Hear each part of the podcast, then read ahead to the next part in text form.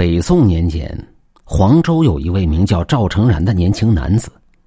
父亲在赵成然很小的时候，一次出门做工时遭遇了不测，撒手人寰。赵成然的母亲李氏一手将他抚养成人。赵家因为没有了顶梁柱，少了主要的经济来源，日子过得十分贫苦。赵成然从小十分懂事，甚是疼爱母亲李氏。李氏身体向来不好。赵成然就跟在娘后面，帮着李氏干一些力所能及的活虽说日子苦了一些，不过李氏看着他如此孝顺懂事，心里总算有些欣慰了。赵成然十四岁那年，村里的张木匠见他家过得实在困难，看他又聪明懂事，于是张木匠就收他做了徒弟。赵成然的确聪明，也很好学，跟着张木匠学了三年的木工手艺以后。他开始跟随其他木匠外出干活赚钱了。木匠这个职业起码靠手艺吃饭，不仅主家给工钱，还管吃管喝。赵成然高兴不已，下决心努力赚钱，让娘俩过上好日子。每当主家做好了饭菜，赵成然都舍不得吃，留着拿回来给母亲吃。李氏看儿子如此孝顺，心里是又喜又忧，因为儿子快到婚娶之年了。家里却因为没钱给儿子说亲，李氏感到十分自责，常在夜里偷偷的哭泣。我身体不好，也赚不来钱，不如省下治病钱，再找些亲戚朋友借一些钱，给儿子娶个媳妇，这样我也就安心了。李氏想完后，就对儿子说道：“儿啊，你岁数不小了。”过些天，娘去找媒婆给你物色个姑娘，你尽快成亲，娘也就放心了。眼下娘的健康最为重要，我还年轻，不着急娶媳妇，等我多赚些银子再说吧。赵成然说道。李氏看了看儿子，摇了摇头，没有说什么。赵成然依旧每日外出做工，时间一年年过去了，就在他二十岁那年。母亲李氏忽然得了一种怪病，病情加重了许多，几日后卧床不起了。赵成然请来郎中诊病，郎中把脉诊断后摇了摇头说：“哎呀，你母亲得了一种顽疾，这种病十分罕见，老夫没有药方，治不了这种病啊。”说完，郎中就要离开。赵成然闻言后，赶忙拉住郎中：“我求您救救我娘，我父亲没了，我不能再失去母亲呢。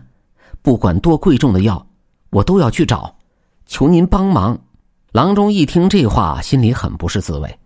随后他又看了看床上的李氏，说道：“哎，倒不是老夫不救，只是那药方在很远的地方。”而且老夫也只是当年与那个郎中有过一面之缘，如今他是否健在，那就难说了。您说在哪里？明日我就前去寻找。”赵成然说道，“南下几百里后有个莫村，那里面住着一位吴姓郎中，他专治这种怪病，只需一副药便会痊愈。”你若想去，那就趁早，这病不能耽搁太长时间。郎中说完，赵成然赶忙上前作揖致谢，郎中摇了摇头离开了。赵成然小声对母亲说道：“娘，你好好休息，明日一早我就去寻药，我去找隔壁的李阿婆来照顾你。”说完，赵成然拿着一些鸡蛋就去隔壁找李阿婆。见到李阿婆。赵成然拱手说道：“阿婆，我要去给我娘寻药，还请阿婆帮忙照看我娘，大恩不言谢，日后我自会报答。”赵成然说完后，将放着鸡蛋的竹筐摆在地上，自己跪倒在地，开始磕头。李阿婆是个寡妇，无儿无女，自己过了小半生，她自然明白李氏的不容易，她赶忙将赵成然扶了起来，说道：“孩子。”你放心去吧，阿婆替你照顾你母亲。还有啊，阿婆不爱吃鸡蛋，你拿回去啊，给你母亲补补身子吧。赵成然感动的哭了，他给李阿婆鞠躬致谢，转身离开了。一日一早，赵成然坐上马车，朝着郎中所说的地方行去。车船不停歇，一连行了六七日。赵成然到了莫村，他四处打听，终于打听到了吴郎中的住址，而且吴郎中尚在人间。赵成然兴奋不已。一路小跑着朝郎中家中跑去，那是一个不大的庭院，隔着篱笆，赵成然看见了满院的鲜花，蝴蝶正在花丛中不停的飞舞。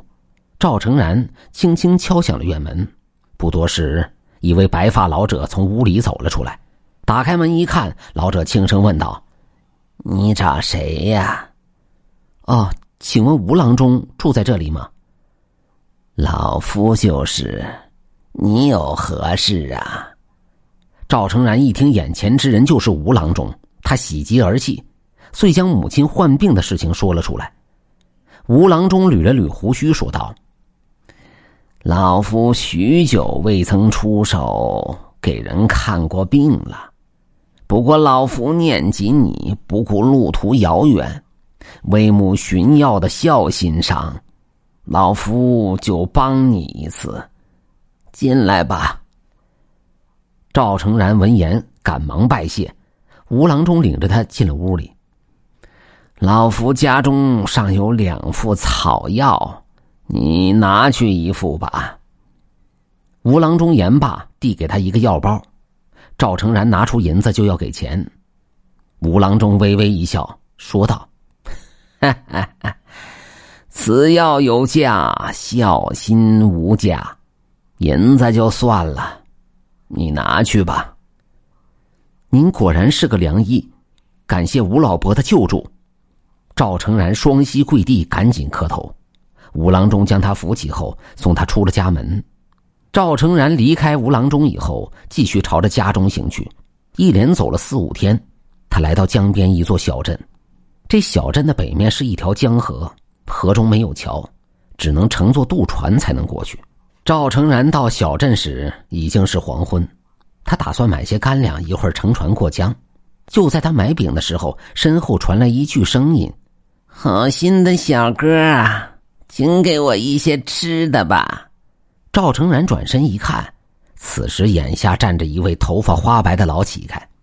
那位乞丐衣衫褴褛，手中拄着一把拐杖，正眼巴巴的看着自己。赵成然二话不说，赶忙拿出几个铜板，说道：“老人家，一会儿我还要乘船渡河，所带银两并不多，这些铜板您拿去买些吃的吧。”老乞丐接过铜板，不住的感谢他，随后慢慢的离开了。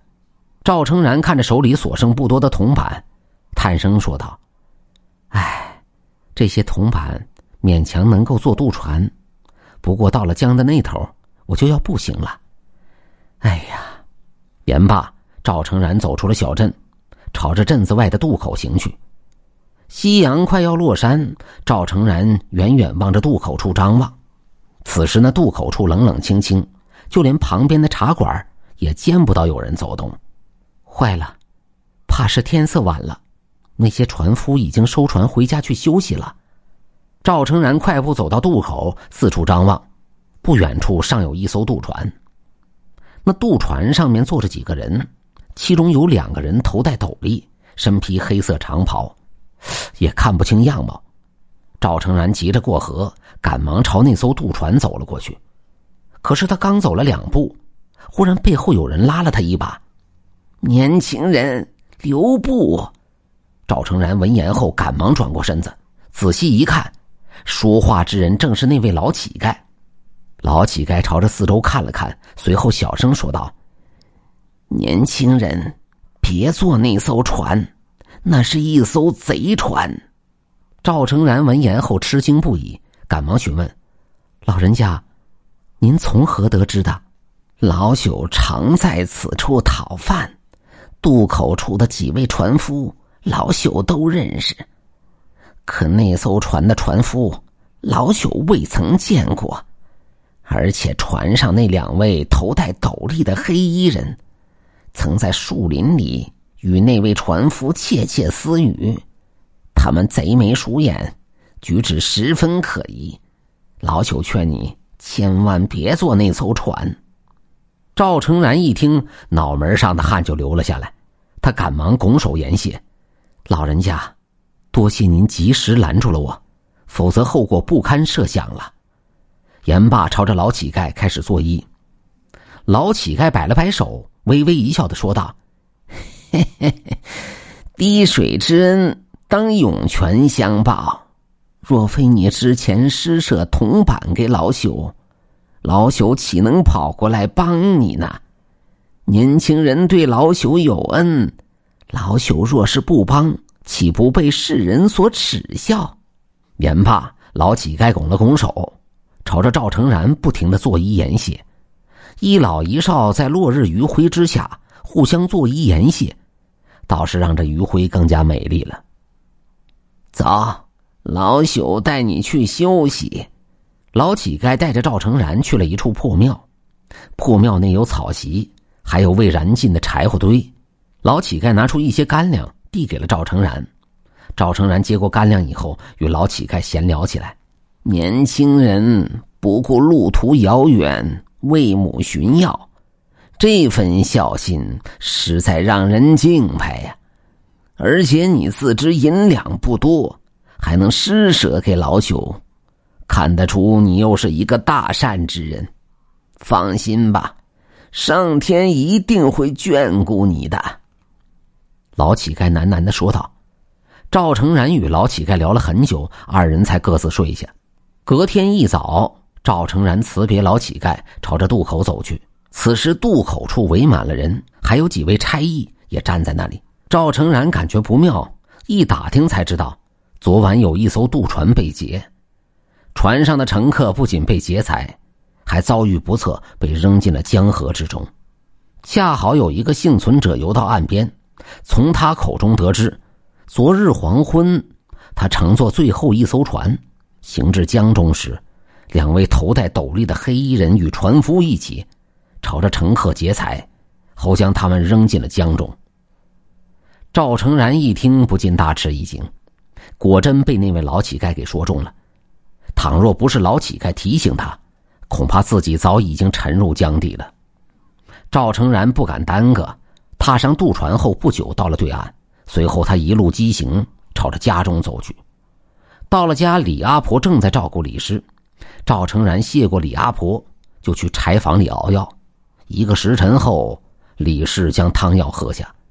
隔天一早，李氏的怪病果真好了，就连之前的旧病也治愈了。